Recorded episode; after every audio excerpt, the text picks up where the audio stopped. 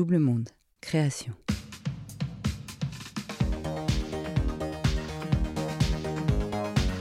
Notre vie est une longue et pénible quête de la vérité, disait Gandhi.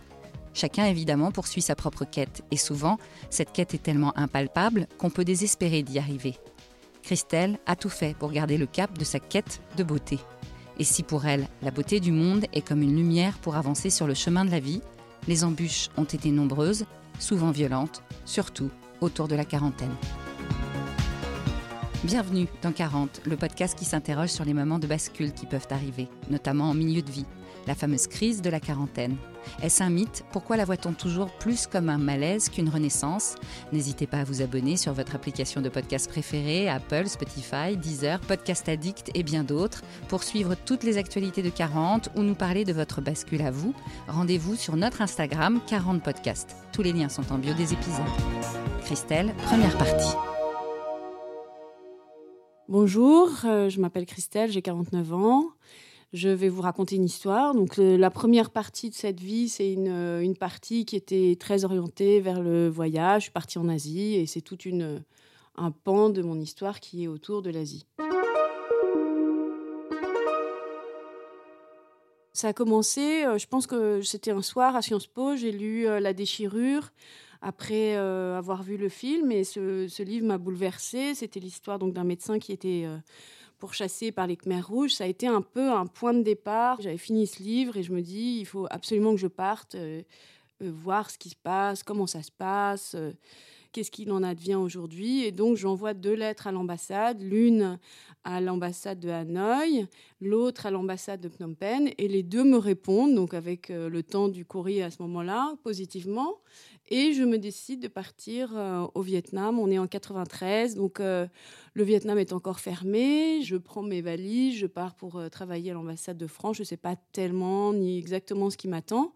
J'ai 21 ans, je suis en deuxième année de Sciences Po, donc je dois faire un stage. Je vais à la chancellerie. On me dit tu vas t'occuper de revue de presse. Euh, je ne sais pas exactement de quoi il en ressort. Finalement, je m'aperçois que c'est un petit peu ennuyeux. Donc, euh, je, demande à faire autre chose. On me dit, bah, si tu veux faire autre chose, euh, rencontre les personnes du poste d'expansion économique. Je rencontre le, directeur du poste d'expansion économique, Antoine de Dianous, qui me serre la main, qui m'écrase la main et qui me dit, si tu veux, tu t'occupes du pétrole et du gaz. Donc, me voilà partie pour faire des enquêtes sur un secteur assez intéressant et en tous les cas sur lesquels il y avait beaucoup de choses à faire puisqu'on voulait faire des raffineries on voulait explorer. Il y avait beaucoup de Français qui s'intéressaient à, ce secteur-là. Moi, je trouvais que c'était absolument passionnant. Donc, j'avais un peu carte blanche pour naviguer dans un secteur. Du coup, je rencontre beaucoup de gens. Et euh, à ce moment-là, donc, je, deviens vraiment... Euh, vietnamisante, c'est-à-dire que au fur et à mesure que les jours avant, je me, dis il y a vraiment une place pour moi ici. Je veux vivre quelque chose de plus que juste euh, un mois, deux mois il y a quelque chose comme ça qui se passe euh, au fur et à mesure que je reste dans cette ville, Hanoï, le Vietnam, l'ambiance de cette liberté en fait qui commence à éclore et qui n'existait pas en France. Donc il n'y a pas les mêmes promesses, il n'y a pas les mêmes perspectives et, ça, je sens que pour moi c'est assez fascinant. Et puis euh, les rencontres font que euh, je, vais rencontrer plusieurs personnes qui, vont me donner raison, c'est-à-dire que j'ai ma place dans cet endroit-là. Donc, euh, au travers de mon travail, je fais ce que je dois faire, les enquêtes. Je vais à Vung Tao, je rencontre des Russes, des Vietnamiens, des Américains, les gens de Total qui s'occupent de l'exploration, beaucoup de journalistes, beaucoup de personnes ensuite que je, avec qui je vais rester en contact finalement. Et puis, le fait que hum, j'ai cette mission, ça me donne vraiment un sens par rapport à ce que je viens faire au Vietnam. Et cet endroit-là, c'est plutôt celui de la recherche, d'une forme de liberté, d'anticiper quelque chose qui est en train d'advenir dans un pays qui s'ouvre. Et puis, euh, toute cette effervescence asiatique qui est euh, l'effervescence de la croissance, l'effervescence d'une euh, nouvelle ère, hein, puisque c'est l'ère post-communiste. On a toute cette possibilité qui, qui est présente. Et moi, j'aime cette idée-là. Euh, je continue avec l'association Asie Extrême à être très investie. On a des programmes de coopération, de francophonie. Je participe avec euh, différents personnes de cette association à des, mm, des missions d'études. On a un bureau à Paris qui fait de la veille économique. On travaille sur le programme de l'été d'après qui est de, mettre en place tout un programme autour de ça. Et au fur et à mesure, en fait, les choses se mettent en place et elles deviennent euh, plus concrètes puisque euh, ça me permet d'avancer dans cette direction-là en même temps que je poursuis mes études et que les choses avancent. Donc ça, ça se dessine comme ça.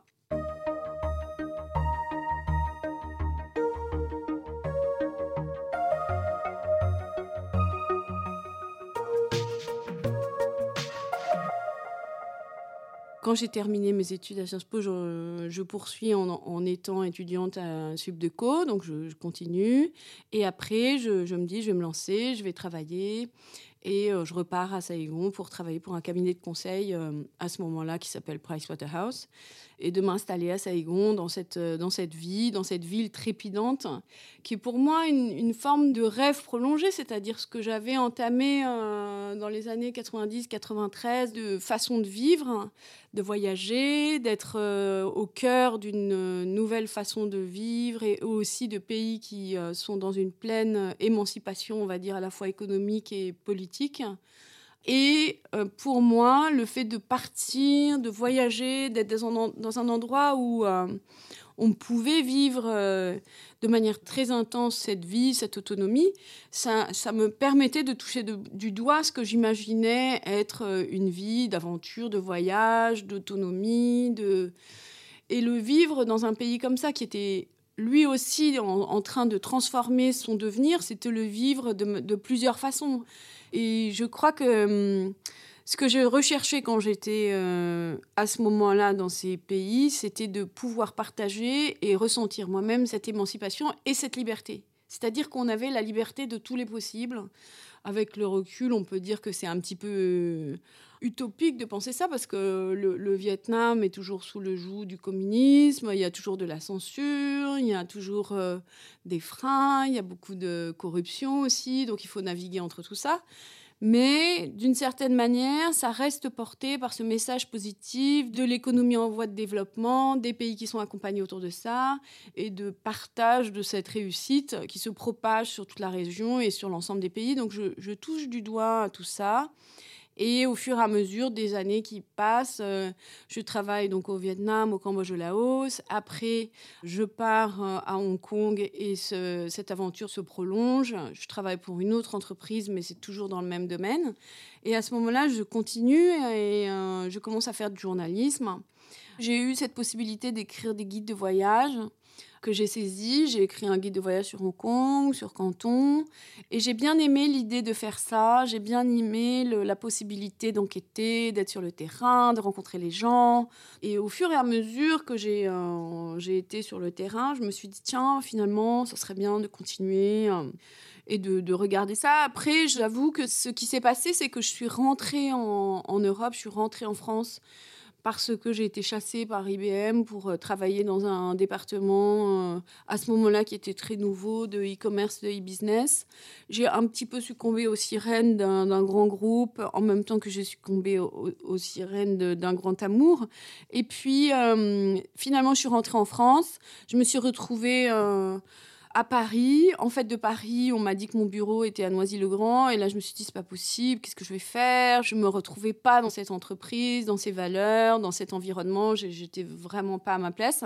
Et en parallèle de ça, donc, j'ai commencé à faire du journalisme. J'ai travaillé avec la télévision suisse sur des émissions de voyage avec euh, différentes personnes qui, euh, en Suisse, étaient. Euh, très connu euh, qui s'appelait euh, Pierre-Pascal Rossi, qui travaillait sur une émission qui s'appelle euh, Passe-moi les jumelles. Et donc j'ai fait quelques émissions avec eux. Après, on, avec le petit futé, on a fait des collaborations pour travailler sur un guide sur le Liban. Donc j'ai écrit le guide sur le Liban. Ensuite, euh, je me suis dit, est-ce que c'est une bonne idée que de rester dans un environnement euh, corporate comme celui d'IBM où je me sentais vraiment à l'étroit, j'avais un décalage entre mes valeurs, et puis à un moment donné, on m'a demandé de, de faire des négociations cachées parce qu'il y avait trop de poids du côté des syndicats. Et là, je dis non, euh, finalement, je ne tiens pas à continuer comme ça. Donc, euh, je suis partie d'IBM. Et puis, euh, j'ai rejoint une agence de presse qui travaillait, qui était basée à Londres et qui travaillait sur les pays émergents, les pays fragiles. Donc, directement, je suis partie à Tashkent, en Ouzbékistan, pour quelques mois, avec comme objet de, de, regarder ce qui se passait dans ce pays qui était à ce moment-là, donc en 2003, dans, un, dans une situation économique qui était assez euh, florissante, mais en même temps avec un environnement régional qui était assez secoué. Donc il y avait la guerre en Afghanistan. Donc ça m'a permis en fait de plonger directement dans des sujets très intéressants d'être euh, sur le front d'une région, l'Estan, donc euh, très, très agitée, mais aussi très passionnante, Samarkand, Bukhara, Khiva, euh, la région de Fergana, des, environnements d'un point de vue de l'histoire très passionnants, et de me faire la main au journalisme de continuer. Ensuite, l'agence m'a envoyé au Cameroun. Donc là, ça a été évidemment un contraste très saisissant puisque je suis arrivée en Afrique dans un pays qui était euh, explosif de toutes parts, parce que quand on arrive d'Asie, que tout est très feutré, on n'exprime pas forcément ses idées. Là, c'était l'excès inverse. Et au début, j'étais un petit peu, euh, un peu choquée par ces, ces excès. Finalement, j'ai adoré, j'ai adoré l'Afrique. J'ai commencé à, à comprendre euh, ce qui se passait dans ces pays-là. J'ai été accompagnée par des, Africains qui m'ont euh, donné les clés au fur et à mesure. J'avais un, papa Joseph qui me donnait, qui me prenait la main pour m'expliquer les bas-fonds de Yaoundé, pour me montrer ce qui se passait quand on, parlait de l'actualité, pour me voilà, pour me faire sentir finalement toutes ces choses qui existaient et qui étaient euh, peut-être la face cachée de ce qu'on nous explique en France et qui existent quand on est sur le terrain.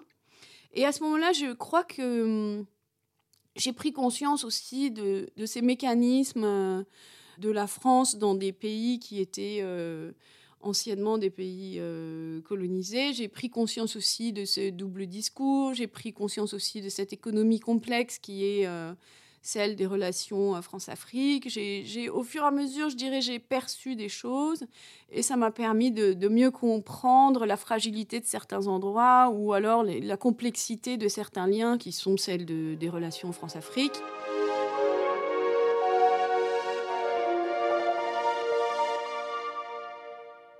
J'ai eu beaucoup de chance parce que au fur et à mesure des endroits, j'étais accompagnée soit par des journalistes, des collègues de la BBC, comme Arnaud Zeitman, qui ensuite a travaillé sur un très beau film qui s'appelle La Lucha, qui a d'ailleurs été récompensé par euh, le prix Albert Londres. Mais c'est aussi euh, d'autres personnes qui euh, sont des journalistes qui, travaillent à Lubumbashi ou à Kinshasa. Et c'est des personnes qui m'ont laissé au fur et à mesure des clés, des petits cailloux pour, pour aller au plus près de ce qui se passe dans, des endroits où euh, la vibration africaine était, euh, était sous-estimée, très sous-estimée, qu'on la méconnaissait d'une certaine manière et qu'on ne lui laissait pas sa place en fait. Et c'est vrai que euh, le fait de toucher du doigt à ça, ça m'a... Ça m'a touchée, je me sentais un peu impuissante parce que même en tant que journaliste, je, je trouvais que ma place n'était pas suffisamment quand on est journaliste, on est observateur, donc on n'a pas accès à ce levier de changement. Et à un moment donné, je me suis dit, mais quel est le levier? Je, commençais à me questionner par rapport à ça, voir euh, moi, en tant que Française, je, ressentais aussi euh, cette injustice par rapport à cette... Euh, place qui est la place de la blanche dans un environnement africain, c'est-à-dire par essence, à ce moment-là, d'une certaine manière, entre guillemets, très entre guillemets, supérieure, mais pour moi, c'était pas là où j'avais envie de me positionner. J'ai commencé vraiment à me questionner. Après, je suis allée au Soudan, à Khartoum, où là, j'ai eu euh, des expériences euh, où on m'a mis dans des situations de corruption. Euh, évidemment, j'ai refusé, mais disons que ça m'a montré aussi les limites de l'exercice, c'est-à-dire que j'avais beaucoup de censure dans ce que j'écrivais. J'avais pas la possibilité de m'exprimer, j'avais pas la possibilité de rencontrer les gens que je voulais. Et donc, au fur et à mesure que j'avançais, par la suite, je suis allée au Vietnam je me suis dit, il faut que j'ai un rôle plus actif dans, mon, dans ma position. Et quand je suis retournée au Vietnam, je me suis dit, peut-être c'est le moment de créer un magazine. Et à ce moment-là, j'ai créé un magazine donc, qui s'appelait East and West. un magazine qui n'avait pas vocation à être un magazine politique, parce qu'au Vietnam, à ce moment-là, c'était impossible d'avoir un magazine politique pour des raisons de politique et de censure, mais un magazine plutôt lifestyle. Donc, mais au titre de cette initiative, j'avais, l'idée de, voilà, de contribuer à un changement, à un regard différent, à une valorisation, d'avoir plus d'équilibre entre le, ce qu'on voyait côté Est, côté Ouest, et à avoir euh, peut-être euh, une meilleure reconnaissance de ce qui se passait dans le pays, et pas forcément qu'une valorisation ou que... Euh, une mise en, mise en beauté de la culture, euh, de la norme française ou occidentale, et de voir aussi euh, que justement on avait tellement de choses à raconter de, du côté de l'autre côté. Donc là, c'était côté euh, vietnamien, côté asiatique, et de pouvoir faire lumière sur tout ça. Alors j'avais, ce magazine était créé de toutes parts, donc c'était avec une équipe très jeune, des gens qui venaient du Vietnam, de Singapour d'Iran aussi, du Pakistan, donc une équipe euh, très multiculturelle d'Australie. Donc il y avait presque autant de personnes que de nationalités, mais qui permettait au magazine d'avoir une forme de vitalité très forte, et puis une identité qui n'est pas une identité hybride, mais une identité qui permettait à toutes ces, ces influences d'avoir leur place et de, mettre en beauté la mosaïque de tout ce que représentait cette diversité. J'ai eu beaucoup de chance de créer euh, ce magazine avec euh, mes associés euh, vietnamiens. Je suis assez enchantée parce que le magazine fonctionne bien. On a une équipe qui est très active. On distribue le magazine, 35 000 copies dans six pays. Et puis avec les partenaires, le, le fait est qu'on a réussi quelque chose qui était une première à ce moment-là, c'est de créer un magazine anglophone, lifestyle, dans un pays qui euh, n'en avait pas eu jusqu'à présent. Et donc, c'est pour moi, c'est une belle aventure. Et c'est aussi la succession de tout ce que j'évoquais avant, c'est-à-dire euh, ce rêve d'émancipation, de création, de beauté, et puis d'allier les deux, de pas seulement avoir cette, euh, cette approche peut-être trop occidentalisée qui, vise à faire une réplique de Elle Magazine ou autre. C'était quelque chose de qui rejoignaient, qui faisaient que les deux mondes étaient ensemble et qu'ils étaient euh, compatibles et voilà, l'un à côté de l'autre.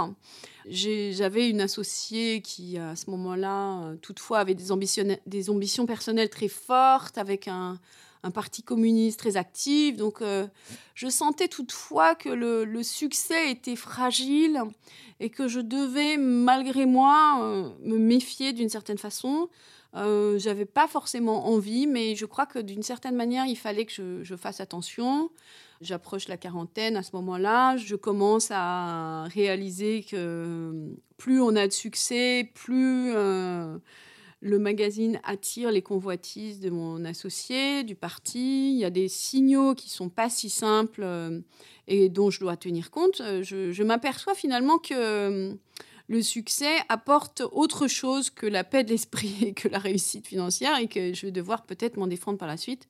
J'ai pas toutes les clés, mais euh, je sens que, le terrain n'est pas si, euh, si favorable. Cet environnement que j'avais imaginé comme étant euh, fécond, qui m'accueillait d'une certaine manière avec mes différences et mes rêves, euh, peut-être me réserver d'autres choses. Et il se trouve que parallèlement à ce moment précis, euh, je reçois un appel de ma mère qui, euh, alors que j'étais à la pagode avec deux de mes amis très proches qui étaient venus me voir en, en voyage, m'annonce la mort tragique de mon père et que je dois rentrer de manière totalement précipitée et imprévue à Paris en ce mois d'août. Euh, j'ai presque 40 ans. C'est euh, euh, voilà, c'est un cataclysme absolu. Et le point de bascule, je m'en rends compte aujourd'hui, c'est produit en une microseconde à ce moment-là où j'ai reçu cet appel. Et les choses ne seront plus jamais comme avant, finalement. À suivre.